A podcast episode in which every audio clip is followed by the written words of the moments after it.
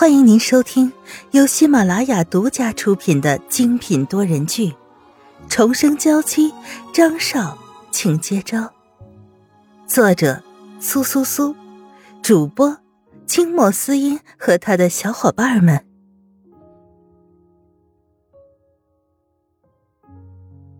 第一百六十九章：休息室里的仙人球。沈曼玉仔细的解释了每一个暗号代表的意思，虽然还是有些误差，但基本上别墅的规划可以在这张图上展现出来。看着沈曼玉那得意的小眼神儿，不由得颇为无奈的在她小鼻子上点了一下，还真是个机灵的小丫头，要是在战争年代，很有成为间谍的才能呢。随后两个人又在画廊里面逛了很长的时间。才到休息室里坐了下来。休息室里摆着沈曼玉最喜欢的紫色桔梗，整个房间里都飘着淡淡的花香。沈曼玉的唇边浮着浅浅的笑意，突然，她就看到了放在角落的一颗仙人球，不由得嗤笑出声：“你怎么在这儿还放了一盆仙人球啊？还不是你一开始的时候在家里的每个角落都放上了这些东西。”我还以为你喜欢呢。虽然一直都没有说出口，但是对于沈曼玉的喜好，他一直都看在眼里，记在心上。沈曼玉走过去，蹲在仙人球的面前。你知道我为什么要在家里种满仙人球吗？张云浩摇了摇头。难道仙人球除了吸收辐射、净化空气，还有别的作用吗？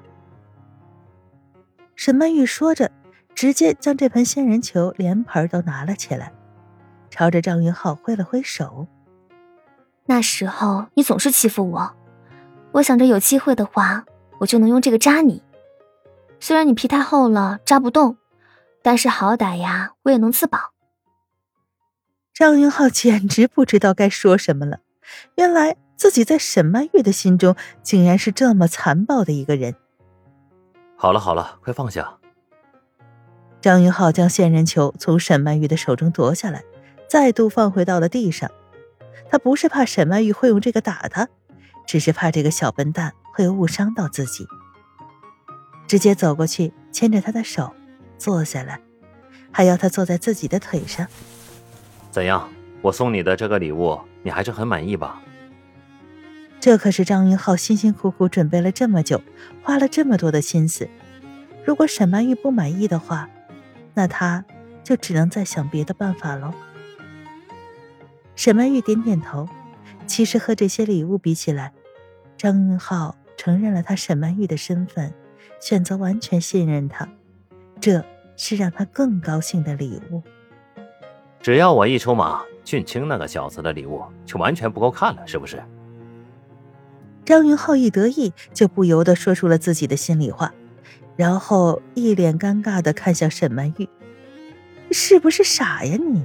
现在气氛这么好，心情这么好，干嘛要主动提到了张俊清这个名字，引他自己不高兴？”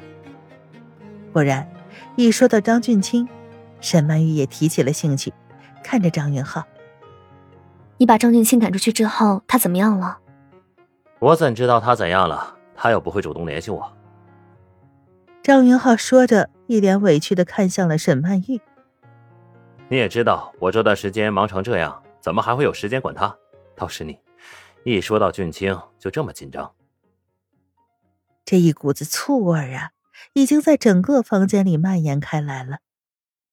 转过身，沈曼玉的手很乖巧的挽上了张云浩的腰身。张云浩只觉得身体一紧，呼吸都变得急促起来。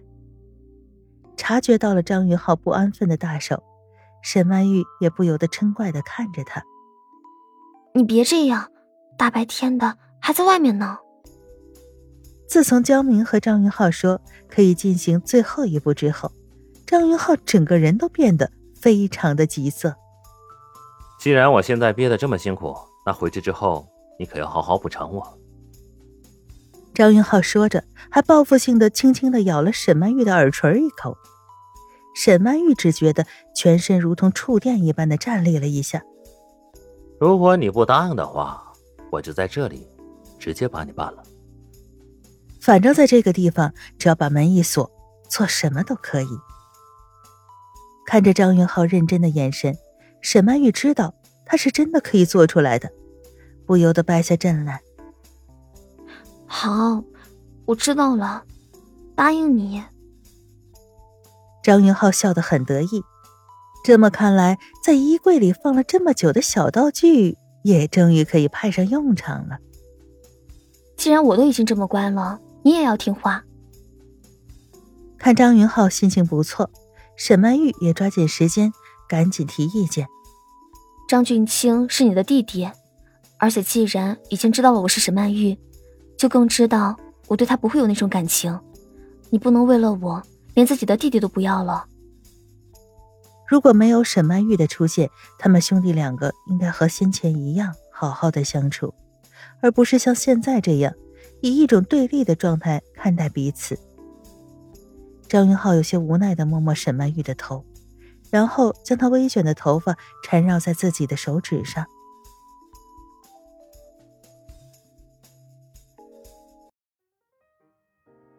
我怎么可能完全放任他自己一个人？他的事情。我都心里有数，这段时间都在准备去瑞士的演出，而且现在还出现了一个小女生，两个人聊得还挺不错，可能过不了多长时间，他就完全把你忘了。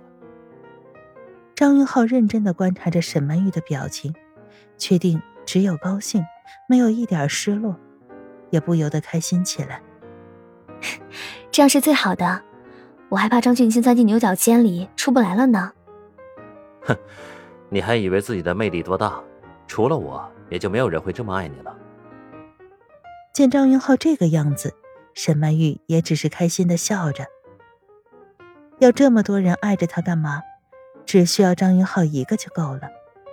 这个画廊是我特意为你做的，这里的一切都是由你决定。你要自己私人看，还是要展出，都没有问题。到时候我再把这里的画整理一下，多画几幅画就展出吧。原本沈曼玉画画的初衷，就是把自己看到的世界展现给别人看。开画展也是她一直以来的愿望。休息以后，两个人继续逛着。沈曼玉说着自己画这些画时的心情，张云浩站在旁边认真的听着，时不时的问几个问题。不知不觉，在这里待了一整天。看到外面已经亮起了路灯，沈曼玉有些不好意思的吐了吐舌头。不好意思，我一激动就说过头了。饿了吧？我带你去吃晚餐。午餐只是在画廊里随便对付了一下，被张云浩这么一说，还真觉得有点饿了。见沈曼玉的表情，就知道她要说什么。别担心，我早就和刘姨发了消息，说我们不回去吃晚餐了。既然张云浩都做到这份上了，他也就不得不去。张云浩特地的包了一家有钢琴的西餐厅，沈曼玉挽着他的手，缓缓的走了进去。见到他们，所有的人都不由看呆了。这样高颜值的组合，甚至比电视里面的很多明星还要好看呢。